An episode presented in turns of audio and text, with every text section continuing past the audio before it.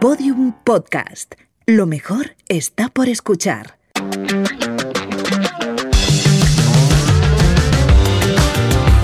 Conexiones Infinitas, un podcast de Ericsson producido por Podium Studios. Episodio 5. Tecnología, el aliado silencioso del cambio climático.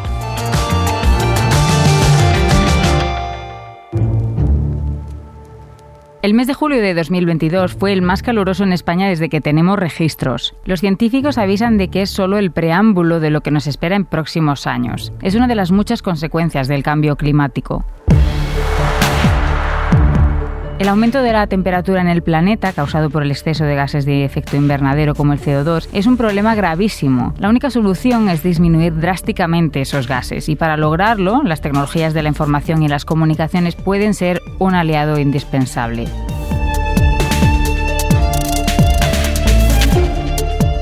Según el estudio Smarter 2030 de la Global E-Sustainability Initiative y Accenture, las TIC contribuirán a la disminución del 20% de las emisiones de CO2 en 2030. En España, el Grupo Español de Crecimiento Verde, que reúne a grandes empresas de diferentes sectores, prevé que las comunicaciones móviles permitirán reducir más de 180 millones de toneladas de dióxido de carbono al año, es decir, el equivalente a las emisiones totales de los Países Bajos.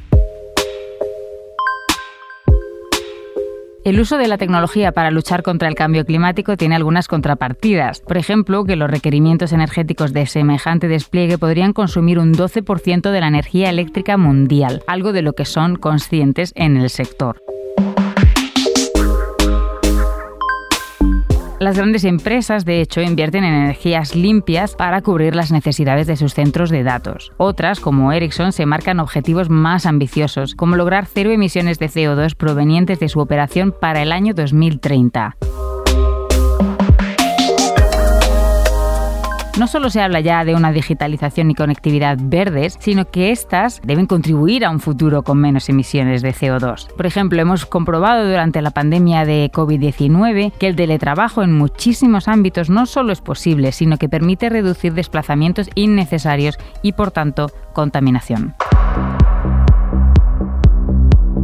El transporte es uno de los sectores que genera más gases de efecto invernadero, pero puede también disminuir sus emisiones gracias al intercambio rápido de datos mediante tecnologías 5G para optimizar rutas en tiempo real. Según un estudio impulsado por Ericsson, la reducción sería de entre 25 y 55 millones de toneladas de CO2. Este no sería el único ámbito donde la conectividad y la digitalización ayudaría a paliar el efecto invernadero. En el sector eléctrico, por ejemplo, el despliegue de sensores 5G en la distribución de energías renovables permitiría una reducción de entre 25 y 75 millones de toneladas de CO2. Estas posibilidades se suman a otras muchas en la construcción de lo que se ha denominado como territorios inteligentes, es decir, zonas urbanas o rurales con altos grados de eficiencia y desarrollo económico, social y ambiental. En ellos se persigue un equilibrio entre competitividad, cohesión social y sostenibilidad.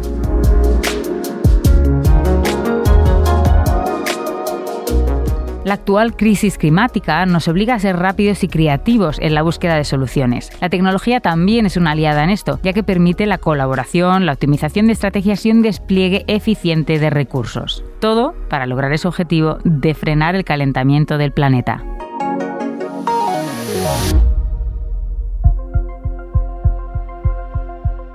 Para analizar cómo las tecnologías de la información y la comunicación pueden ayudarnos en la lucha contra el cambio climático, hemos invitado hoy a Iván Rejón, director de Marketing, Comunicación y Relaciones Institucionales de Ericsson España, a Mariluz Castilla Porquet, miembro de la Junta Directiva del Grupo Español para el Crecimiento Verde, además de copresidenta del Hub de Sostenibilidad de NGCON y miembro del panel de expertos de EIT Climate Kick de la Comisión Europea. Y también tenemos a Candela de la Sota Sández, directora del Nodo Español de la Sustainable Development Network y experta en desarrollo sostenible.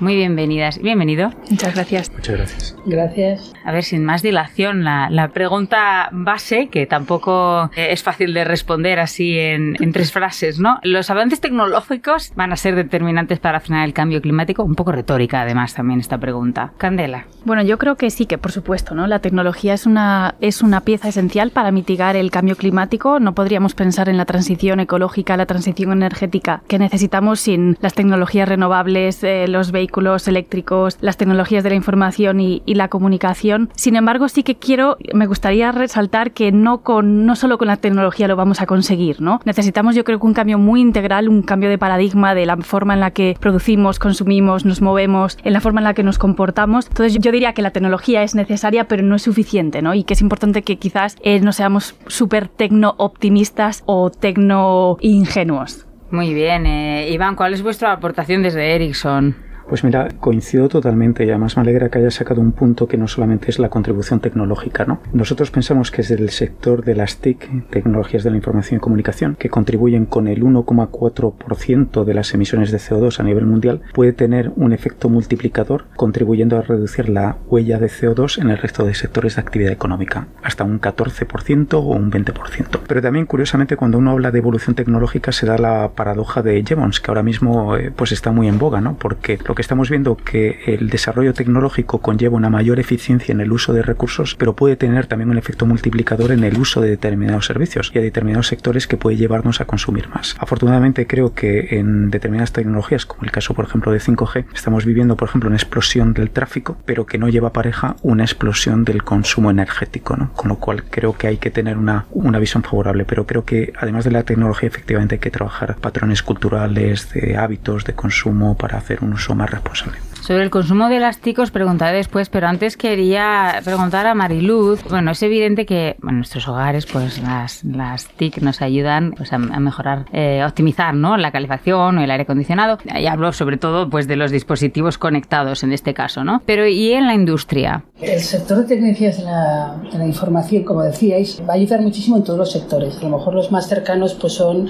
eh, en el hogar, con el Internet de las cosas, pero en el mundo de la, de la industria, por ejemplo, o en el mundo de la energía o en el mundo de la propia sanidad. O sea, ahí hay muchísimas aplicaciones y de hecho hay muchísimo interés inversor en potenciar estas aplicaciones. En el mundo de la movilidad, que supongo que luego hablaremos, pues la verdad es que la mayor parte de las inversiones en estos momentos se dedican pues al vehículo eléctrico, a las baterías, a temas de almacenamiento de energía, eh, el tema de edificios es otro tema que también es muy importante. Las emisiones son importantes en estos sectores. Entonces, todo lo que ayude a mejorar eficiencias de los edificios, a, a tener más información para poder, pues, eh, eso, aplicar medidas eh, eficientes, incluso, pues, en sectores que se tienen que descarbonizar también y que a lo mejor no son tan evidentes como puede ser un sector financiero o cualquier empresa que necesita datos para tomar decisiones. Por ahí, todo el mundo de inteligencia artificial pues puede ayudar mucho a tratar estos datos y, pues por ejemplo, a descarbonizar las carteras de los, de los bancos, posiblemente donde mayor impacto pueden tener ellos. Bueno, pues ahí la tecnología va a ayudar. Entonces yo también estoy de acuerdo en que la tecnología es un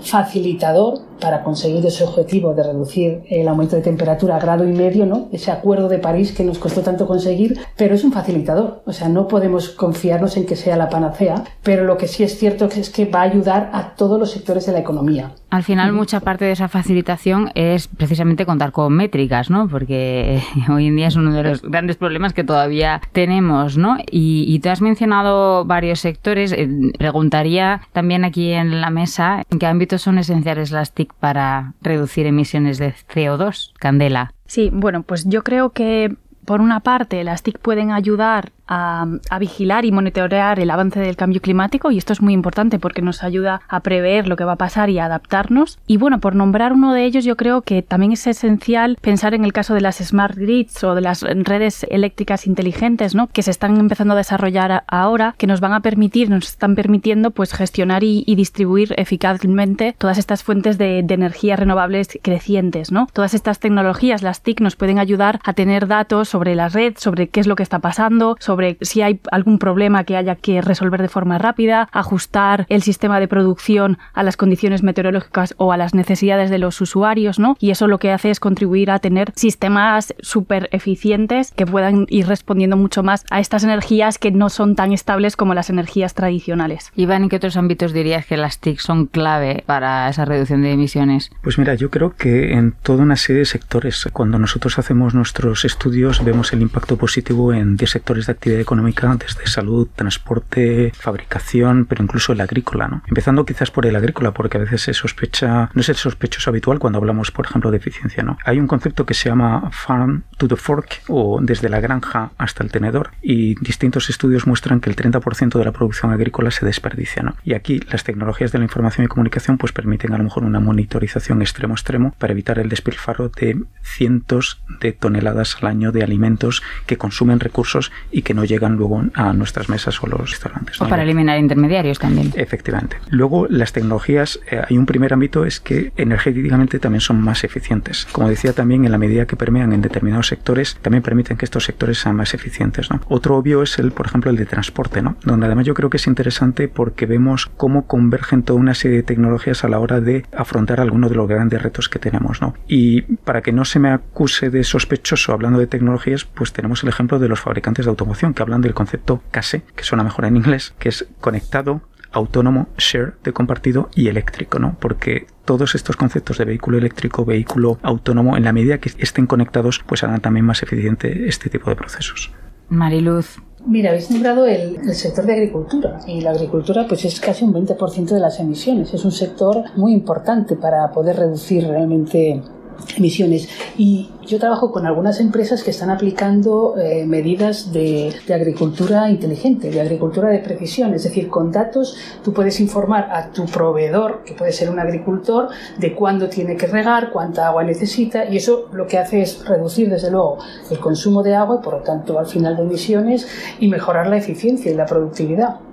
Entonces, en ese tipo de cosas, la verdad es que eso ya está, ya se está implantando, ya está en uso y con beneficios medibles. Y realmente lo que decía antes, hay mucho apetito inversor de startups que están, pues, precisamente apoyando esto. Eh, hay un dato que a mí me, me sorprendía, eh, toda la inversión que está habiendo. Eh, yo formo parte también de un fondo de inversión, del consejo de un fondo de inversión de Clean Tech. Entonces, en el 2013 la inversión, no solo de TIC, pero en general de tecnología climática, era de 418 millones. En 2019 era de 16.000 millones y este último año, solo en un año se han invertido 87.000 millones. Es decir, desde el 2013, pues todavía no es una cantidad dramática, pero ha aumentado al 200% cada año. Entonces, eso yo creo que también es muy buena señal de cómo todas estas innovaciones van a ir llegando al mercado, pues a través de startups, a través de aceleradoras, a través de apoyo de las propias empresas, que al final nos van a ir dando estas soluciones que necesitamos precisamente para, para limitar el, el aumento de temperatura. Bueno, todo esto de lo que estamos hablando sin duda es estupendo, ¿no? Pero también hay un lado B, ¿no? Y son las emisiones asociadas precisamente a las TIC, ¿no? A, la cantidad de energía que requieren estos avances tecnológicos para funcionar y, bueno, en muchos ejemplos, ¿no? Que podríamos citar específicamente, pues también, pues por ejemplo, para el entrenamiento de, de modelos de inteligencia artificial o los centros de datos, por ejemplo, ¿no? Es obvio que se puede reducir este consumo, ¿no? Pues por ejemplo, utilizando energías renovables, pero ¿hasta qué punto, Iván?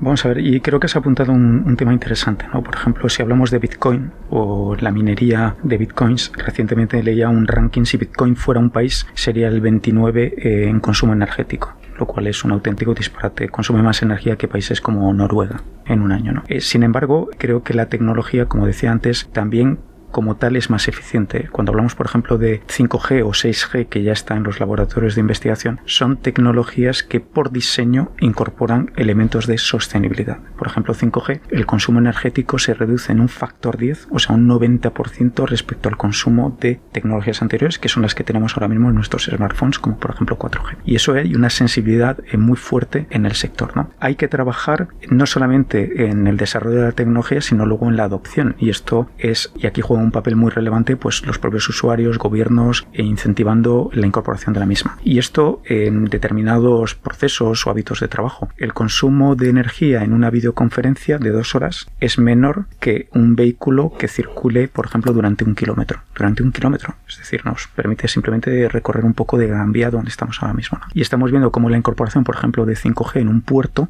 para automatizar una serie de operaciones portuarias, pues reduce la huella de carbono de un container que se descarga y se vuelve a cargar, pues en un 10%. Y esto hay que trasladarlo, hay que cuantificarlo eh, y hay que convencer. ¿No? y hay que estimular la incorporación de la tecnología. Siguiendo con esta cara B, en 2019 el mundo generó más de 53 toneladas de residuos electrónicos, es decir, algo más de 7 kilos por persona. ¿Cómo podemos reducir estos residuos? ¿Es fácil el reciclaje, Candela? Sí, bueno, yo creo que además de esta cifra, a mí me gustaría también destacar que creo que para tener un poco una idea de cuál ha sido la tendencia de aumento, ¿no? Y para que nos podamos imaginar hacia dónde llegaríamos si no hiciésemos nada, destacar que la generación de residuos eléctricos y electrónicos per cápita en España se duplicó en la última década, ¿no? Porque cada vez consumimos más de estos dispositivos y su vida útil pues es cada vez más corta, ¿no? ¿Qué se puede hacer? Yo creo que hay que pasar de este modelo tradicional, ¿no? De producir, consumir, usar y tirar para pasar a un modelo circular para que podamos alargar la vida útil de estos dispositivos, evitando la obsolescencia programada, trabajando desde la fase de diseño, ¿no? Del dispositivo con criterios ecológicos, con lo que se conoce como el ecodiseño y también incentivando y promoviendo servicios de, reparación y de actualización, ¿no? Y una vez que estos dispositivos ya no son útiles o funcionales, lo mejor creo que es reutilizar, ¿no? Partes de sus componentes para poder fabricar otros nuevos dispositivos o reparar, ¿no? Creo que es más deseable la reutilización que el reciclaje mismo porque aporta más valor la reutilización y es menos costoso también. El porcentaje de reciclaje actualmente creo que es en torno al 20% a nivel mundial y bueno, sin duda hay que mejorarlo, hay que aumentar este porcentaje, pero yo de nuevo diría que tendremos que centrarnos en las fases anteriores, ¿no? Del diseño y de la reutilización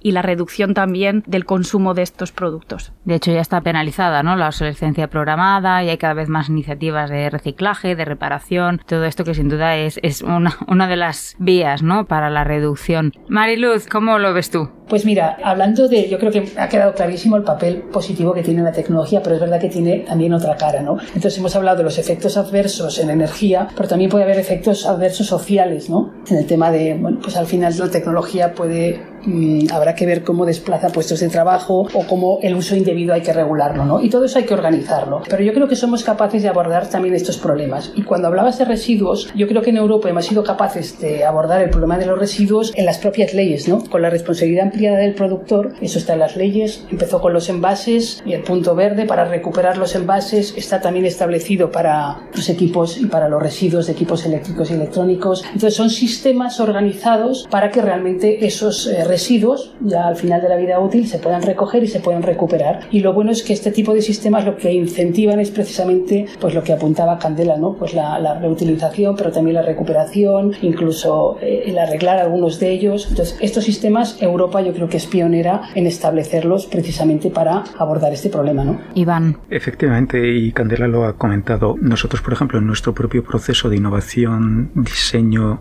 y producción, incorporamos estos tres elementos, ¿no? Operamos además en 180 países y tenemos una perspectiva global ¿no? en lo que es la recuperación de nuestros productos, la reutilización de los mismos y la reciclabilidad también de los mismos. ¿no? Si bien estamos en porcentajes en torno al 30-40% de recuperación de equipos, obviamente tenemos una responsabilidad, pero no somos los, los únicos, sí podemos presumir de que eh, más del 90% del peso de un equipo lo recuperamos íntegramente ¿no? para luego reutilizarlo. Y creo que aquí hay un esfuerzo conjunto en toda la cadena de valor. ¿no? Nosotros vemos una parte, pero trabajando en este caso de cerca con gobiernos, con empresas, con operadores de telecomunicaciones que son al final los que hacen uso de nuestros equipos. Hablamos ahora de territorios inteligentes. ¿Qué necesita una ciudad, municipio, región para serlo? Candela. Bueno, en nuestro país contamos ya con un Plan Nacional de Territorios Inteligentes, ¿no? Que vino a continuación de, la implantación del Plan Nacional de, Ciudades Inteligentes. Y bueno, apunto algunas cuestiones para que luego completen los otros dos compañeros, pero este plan recoge, por ejemplo, la importancia de utilizar la tecnología para desarrollar un turismo inteligente, ¿no? Un sector que es tan importante en nuestro país y que en ciertas zonas, ¿no? Pues puede haber ciertos momentos del año donde realmente la población se vea incrementada de una forma muy importante, ¿no? Y cómo las TIC pueden servir para optimizar la gestión y prestación de estos servicios y promover la convivencia ¿no? entre la comunidad residente y los turistas. Otro que, de los elementos que destaca es cómo se pueden utilizar partes de las ciudades, objetos de las ciudades, como los edificios, los puertos o diferentes partes, como centros de recogida de información, como centros de, información de recogida de datos que puedan servir a todos los proveedores de, de servicios públicos, ¿no? De nuevo, para, para mejorar el funcionamiento de estos servicios. Y, por supuesto, el plan recoge la idea de los territorios rurales inteligentes tan importantes, ¿no? Para dar servicio a estos territorios donde la provisión de servicios es una de las patas esenciales cuando hablamos de, fomentar un equilibrio territorial o, o luchar contra la despoblación. Sin duda. Iván. Nosotros aquí colaboramos con ayuntamientos, con administraciones públicas en el despliegue de soluciones que permitan eficientar determinados procesos ¿no? o hábitos. Uno de ellos es, por ejemplo, el del transporte. Quizás el, el problema que más sufrimos los, los, ciudadanos porque hay estadísticas que muestran que, por ejemplo, en Estados Unidos eh, supone una pérdida de productividad equivalente a una semana de trabajo. Nos pasamos una semana de nuestra vida al año en un atasco, en un embotellamiento. Aquí estamos eh, desplegando ya algún ejemplo en Holanda, por ejemplo, de sistemas inteligentes de transporte que permiten, extrayendo una serie de datos en tiempo real, pues ofrecer eh, la mejor ruta para aligerar el tráfico y evitar pues estos embotellamientos y estas congestiones ¿no? en un sector que además pues viene a producir el 30% de las emisiones de CO2 yo creo que es un ámbito en el que estamos trabajando mucho para hacer pues estas eh, smart cities eh, una, realidad no porque cuando hablamos a veces de ciudades inteligentes o de no deja de ser un término que hemos manoseado mucho en los últimos años pero creo que ya hay un convencimiento fuerte por las instituciones y por otro tipo de agentes de, hacerlo realidad porque la tecnología ya está disponible. Iván ¿cuál puede ser la, la reducción de emisiones de CO2 gracias a estas mejoras en logística en transporte que comentabas? Pues mira, cuando estamos hablando de sistemas de transporte tradicionales, los que tenemos ahora mismo en nuestras calles, estamos hablando en torno al 20%. Y no solamente de emisiones, sino también, por ejemplo, de accidentes, ¿no? la capacidad que podamos tener de predecir, por ejemplo, una posible colisión. Cuando ya además incorporamos la conectividad a vehículo eléctrico, y esto lo estamos haciendo, por ejemplo, en Suecia, en Dinamarca, con autobuses públicos eléctricos conectados, las emisiones caen prácticamente un 95-98%, porque estamos hablando de vehículos eléctricos. ¿no? Entonces, eh, el potencial es considerable. Esto unido también al teletrabajo, ¿no? que también ahorra bastante emisiones en, en transporte. Mariluz, ¿cuál es tu visión? Pues yo creo que se han comentado dos temas muy importantes. Uno, eh, cómo podría contribuir esto al reto demográfico, ¿no? Un, reto especialmente, mm, bueno, sensible en nuestro país, ¿no? Entonces las TIC pueden ayudar precisamente a aportar, a generar riqueza, a aportar negocios precisamente por, por su componente de, de, tecnologías de la información a estos territorios y lógicamente la parte de movilidad es muy importante.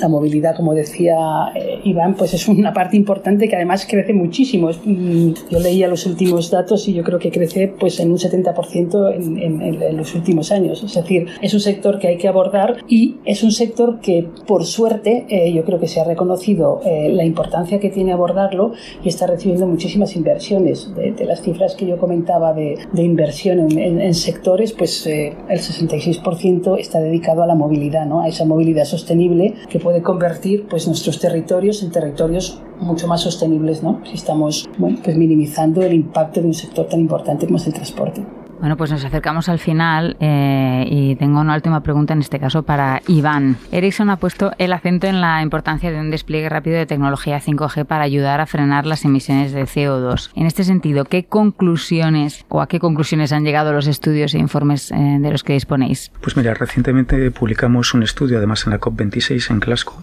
finales del año pasado, en el que cuantificábamos las reducciones de CO2 que permitiría un despliegue acelerado de 5G, como decías. Eh, los datos eh, que compartí antes es que las TIC pueden contribuir en un 15-16% en la reducción de CO2. Eh, si aceleramos el despliegue de 5G podríamos llegar hasta un 20%. ¿Y esto qué quiere decir? Porque a veces hablamos de porcentajes. Esto quiere decir las emisiones de, de la suma de dos países como Italia y España o el eliminar uno de cada siete vehículos de las carreteras europeas. ¿no? Y recientemente leía un informe eh, de la Asociación Digitales, eh, de la que somos miembros conjuntamente con los operadores de telecomunicaciones eh, y otros partners y también competidores, donde venía a decir algo que tú comentabas, Candela, al principio, ¿no? que para asegurar la transición verde, la transición ecológica, es necesaria también la digitalización. Y venía a concluir con una frase muy de Twitter en el que decía que la España verde será 5G o no lo será. Yo creo que es un poco el mensaje con el que me quedo. Transformación en todos los sentidos. Pues muchísimas gracias Iván, Candela y Mariluz. Hasta aquí este episodio de Conexiones Infinitas. Les esperamos en el próximo.